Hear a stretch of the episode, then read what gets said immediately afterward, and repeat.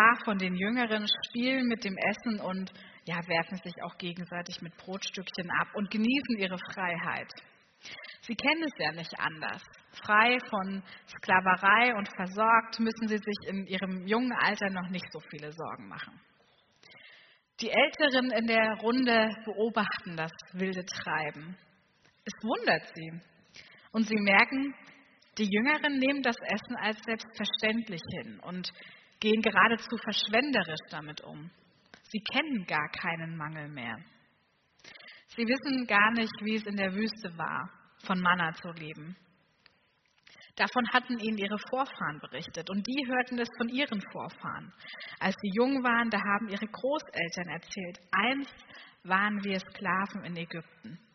Doch Gott hat uns befreit und in der Wüste mussten wir hungern. Doch Gott hat uns versorgt. Brot fiel vom Himmel, Manna, das Himmelsbrot.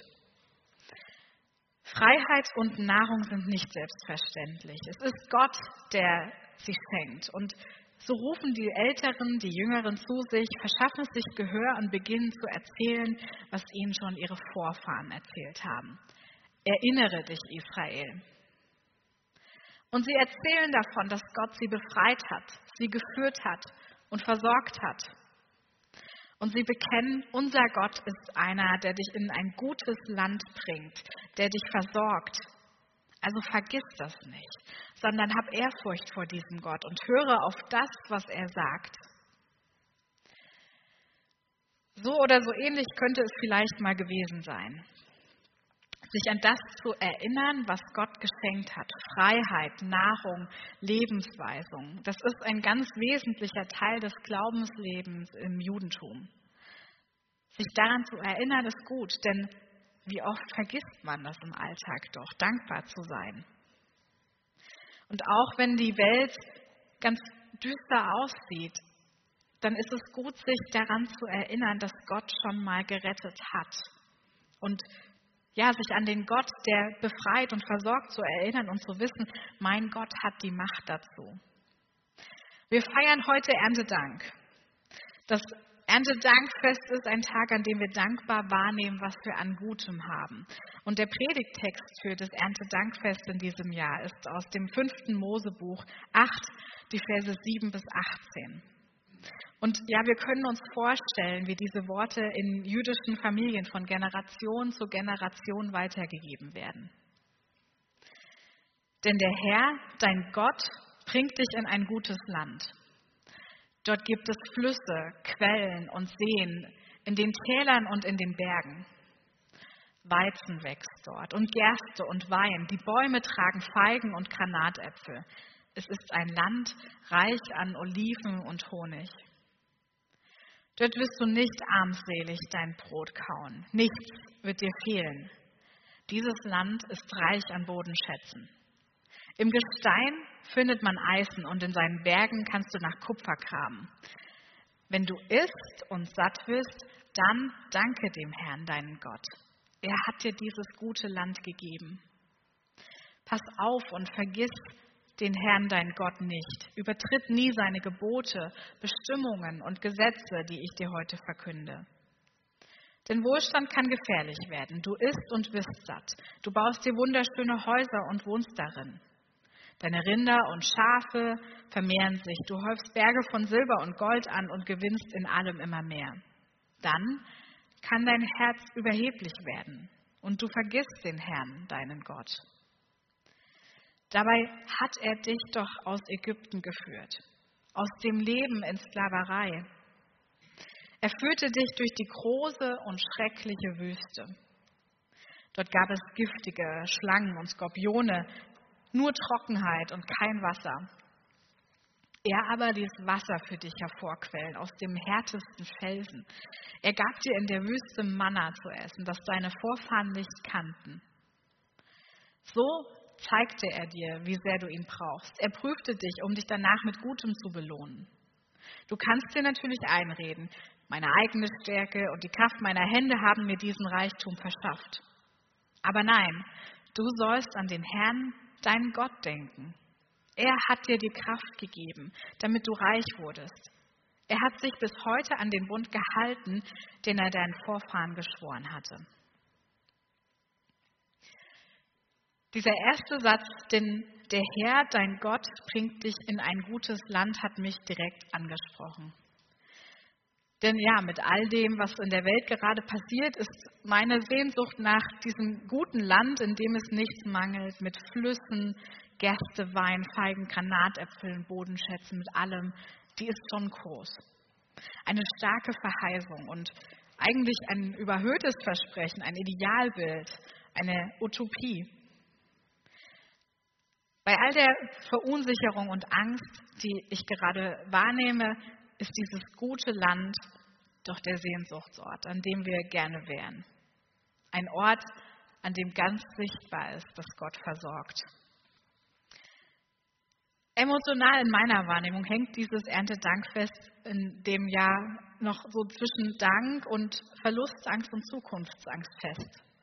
Irgendwo da drin ist es emotional noch fest. Unbeschwert danken und auf das Gute blicken, zurzeit fällt es irgendwie schwerer. Gerade nach den letzten Wochen, die Proteste der Frauen im Iran gegen die Unterdrückung und der fortdauernde Krieg mit diesen Sabotageaktionen, auch in Deutschland, drücken vielen von uns auf uns aufs Gemüt und das macht das Herz auch schwer. Wie sollen wir der Ernte Dank feiern? Ja, auf das Gute blicken. Und ich möchte mich dem mal annähern. Ich nehme zurzeit wahr, dass viele Menschen mit der negativen Nachrichtenflut zu kämpfen haben. Und das ist eigentlich auch kein Wunder. Es ist auch wirklich viel. Es überfordert uns eigentlich. Wir haben eigentlich gar nicht die Kapazitäten für so viele Katastrophen. Überall brennt ein neues Feuer, eine neue Katastrophe, die unsere Aufmerksamkeit will. Und da spreche ich noch gar nicht mal von den privaten Katastrophen. Wer also merkt, dass die Nachrichten ihn runterziehen, dann ist das eigentlich nicht verwunderlich. Ich merke, mir tut es gut, nicht jeden Tag die allerneuesten Schlagzeilen sofort zu lesen, sondern mir eher einmal in der Woche Zeit dafür zu nehmen, Einordnungen anhören. Ich merke zurzeit, es ist okay, nicht über alles immer sofort bestens informiert zu sein. Gerade wenn das, was wir in den Nachrichten lesen, Angst macht und verunsichert, dann ist es auch okay, sich eigene Grenzen zu setzen und darauf zu achten, wie viel tut mir gerade gut. Auf Instagram oder auf unserem Handy in irgendeiner Nachrichten-App passiert es ganz schnell, so von einem Artikel zum nächsten zu swipen. Also das ist das TikTok-Phänomen, immer einfach hochswipen. Eigentlich auch logisch, die Plattform oder die App will uns ja möglichst lange auf der Seite halten und möglichst viel Werbung uns zeigen. Und im Interesse der App sollen wir so von Artikel zu Artikel weiter swipen. Also dieser Suchtfaktor ist da irgendwie gegeben. Und so geraten wir dann immer wieder ganz schnell in einen Strudel aus schlimmen Nachrichten und wir bekommen das Gefühl, von einer Katastrophe so zur nächsten zu swipen. Und klar, Katastrophennachrichten haben einen Sensationswert. Wer schaut schon einen Live-Ticker oder verfolgt den Brennpunkt zum Thema Spargelsaison startet? Seien Sie live bei der ersten Ernte dabei. Katastrophen ziehen Aufmerksamkeit auf sich und sie ziehen uns ganz leicht in ihren Bann. Und ja, wenn ihr also merkt, dass viele Nachrichten schauen tut euch gar nicht gut, dann macht doch mal eine Pause. Gerade in der letzten Woche gab es immer wieder so viele Nachrichten, bei denen ich einfach nur den Kopf geschüttelt habe. Wie kann das nur sein? Noch vor wenigen Wochen war das so unvorstellbar. Es sind verrückte Zeiten und es sind Zeiten, in denen wir eigentlich überfordert sind mit der schieren Flut an Nachrichten, an Katastrophen, an Kriegen, an Dingen, die uns Sorgen machen. Und eigentlich ist es so viel, dass es zu viel ist. Wie sollen wir da noch glauben, dass alles wieder gut werden kann? Dass es zumindest wieder besser werden kann? Da gibt es diesen Satz aus unserem Predigttext. Gott führt in das gute Land. Und auf diesen ersten Satz will ich den Blick richten. Diese Perspektive möchte ich heute mit euch einnehmen und uns erinnern, Gott hat das Volk Israel schon in das gute Land geführt. Von Generation zu Generation legen sie davon Zeugnis ab. Sie berichten davon, dass Gott sie in das gute Land gebracht hat. Sie bezeugen es immer wieder und sie erinnern sich daran. Auch uns hat Gott schon Gutes geschenkt. Er hat uns reich beschenkt. Und dieser Tisch mit den Erntedankgaben, das ist ein Zeichen dafür, ein Symbol dafür, was Gott uns geschenkt hat. Mit all dem, mit dem er uns schon versorgt hat, dürfen wir nun vertrauen, dass Gott auch weiter und wieder in ein gutes Land führen mag. Ja, es ist zurzeit so viel Schreckliches in der Welt und das macht Angst und das verunsichert auch. Der Blick in die Nachrichten, der Blick nach Russland ist besorgniserregend. Ja, was soll da noch kommen? Wie verrückt wird es noch? Das wissen wir nicht und es liegt ja auch tatsächlich nicht in unserer Hand und das löst so ein Gefühl der Ohnmacht aus. Denn wir merken ja, da ist eine große Bedrohung, über die wir keine Macht haben, wo wir nichts tun können und wir fühlen uns ohnmächtig darin. Aber deswegen können wir gar nichts anderes tun, als unseren Blick auf diesen Gott zu richten, der mächtig ist, und all das vor ihn zu legen, was uns belastet. Das an ihn abzugeben, was uns ohnmächtig fühlen lässt und auf den vertrauen, der eben mächtig ist. Dieser erste Satz, denn der Herr, dein Gott, bringt dich in ein gutes Land. Der ebnet uns den Weg dahin, uns daran zu erinnern, dass wir an einen Gott glauben, der befreit und versorgt hat und der es auch wieder tun kann. Wir glauben an einen mächtigen Gott, der uns schon reich beschenkt und versorgt hat. Ein weiterer wichtiger Punkt in diesem Bibeltext ist in Vers 10. Und da steht, wenn du isst und satt wirst, dann danke dem Herrn, deinem Gott. Er hat dir dieses gute Land gegeben. Das Gebet vor dem Essen kennen wir ja. Ich bin auch damit aufgewachsen, vor jedem Essen erstmal an den Tisch zu kommen und dann kam mein Vater und dann wurde gebetet und dann durfte erst gegessen werden. Doch nach dem Essen zu danken, das kennen wir ja eher nicht, obwohl das eigentlich auch ein ganz schöner Gedanke ist. Nach dem Essen eben nicht sofort alle wegstürmen, sondern noch einen Moment da bleiben und Gott dafür danken, dass er Bereich beschenkt hat. Dieser Vers erinnert uns daran, innezuhalten und dafür zu danken, was Gott uns gegeben hat, wo wir bereits satt geworden sind. dafür kann dieser Erntedanksonntag heute auch dienen. Im Text lesen wir an mehreren Stellen, pass auf und vergiss den Herrn, deinen Gott nicht. Vergiss nicht zu danken, wenn es dir gut geht. Das ist der Gedanke, der dahinter steckt. Ja, wenn es gut läuft, dann ist es ja doch manchmal ganz schnell, dass äh, dieses Danken aus den Augen, äh, wir das Danken aus den Augen verlieren. Ja, und schließlich heißt es ja auch, Not lehrt beten. Wir beten, wenn wir ein Anliegen haben, wenn uns irgendeine Sorge umtreibt. Wenn wir satt und zufrieden sind, dann neigen Menschen eher dazu, Gott zu vergessen. Und der Bibeltext erinnert uns, hüte dich, alles als selbstverständlich und gegeben zu betrachten. Hüte dich davor, überheblich zu werden. Hüte dich, es als, ja, als dein Anrecht zu betrachten, immer ganz oben dabei zu sein und es als selbstverständlich zu sehen, finanziell immer gut versorgt zu sein. Es ist und bleibt ein Geschenk. Vergiss nicht, dass er es dir gegeben hat dass Gott derjenige ist, der uns beschenkt hat. Wir sollen an ihn denken, daran denken, was er uns gegeben hat. Und er hat uns ja nicht nur Brot gegeben, sondern auch Weisung für unser Leben. Und das ist etwas, was gut tut, den Herrn nicht zu vergessen und seine guten Gebote zu achten. Es ist gut, auf diesen Gott zu hören, denn Gott will ja Gutes für mich. Gott hat das Beste für mich im Sinn. Deswegen ist es gut, seine Gebote zu achten. Mir tut es gut, mich an sein Wort zu halten. Wenige Verse vor diesem Predigtext steht, der Herr hat dir damals gezeigt, der Mensch lebt nicht nur vom Brot. Nein, was der Mund des Herrn spricht und gebietet, davon lebt der Mensch.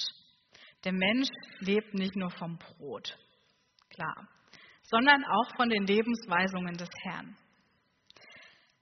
Ja, man kann natürlich einen vollen Bauch haben und trotzdem dem Leben nicht so viel abgewinnen und Mangel erleben und nach Lebenssinn fragen. Der Mensch lebt nicht vom Brot allein. Wir brauchen auch andere Nahrung. Was Gott uns zusagt, seine Zusagen, seine Verheißungen, davon leben wir.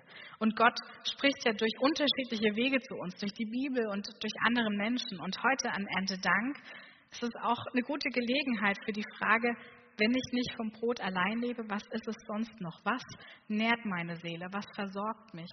Welche Menschen sorgen dafür, dass ich so geistliche Nahrung habe? Und für all das, was uns da heute einfällt, können wir heute an diesem Sonntag Dank sagen. Gott das mal zum Ausdruck bringt. Danke für all das, was mich versorgt, was mich nährt. Ja, geistliche Nahrung, das können Menschen sein, die von ihren Erfahrungen mit Gott erzählen, die erzählen, wofür sie dankbar sind.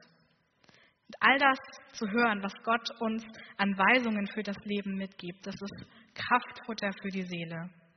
Was wir hören und lesen, das prägt ja unsere Gedanken, unsere Worte und unser Handeln. Dann ist es doch gut, wenn wir uns von den guten Worten Gottes ernähren, auf seine Worte hören und sie so unser Denken und Handeln bestimmen lassen. Gott schenkt beides, Brot und Lebensweisung. Und das ist eine gute Empfehlung, die dieser Bibeltext dafür uns hat. Denke an Gott und erinnere dich, was Gott geschenkt hat. Heute an Erntedank ist dafür ein guter Anlass. Doch eigentlich braucht es jeden Tag wieder neu so eine Entscheidung, den Blick auf das zu richten, was wir auch schon empfangen haben. Denn wie leicht fällt es doch, in diese Negativspirale reinzukommen und nur auf das zu blicken, was fehlt. Und andererseits eben jeden Tag neu, mich versorgt zu wissen, führt mich dazu, den Blick auf andere zu richten und für andere sorgen zu wollen. Beim Danken denken wir auch gleichzeitig daran, viele Menschen haben eben keinen gefüllten Kühlschrank und sorgen sich darum, satt zu werden. Und deswegen hängen diese beiden Sätze, Gott sorgt für mich und wir sorgen füreinander ganz eng miteinander zusammen für andere sorgen und sich für die einzusetzen, die nicht genug haben.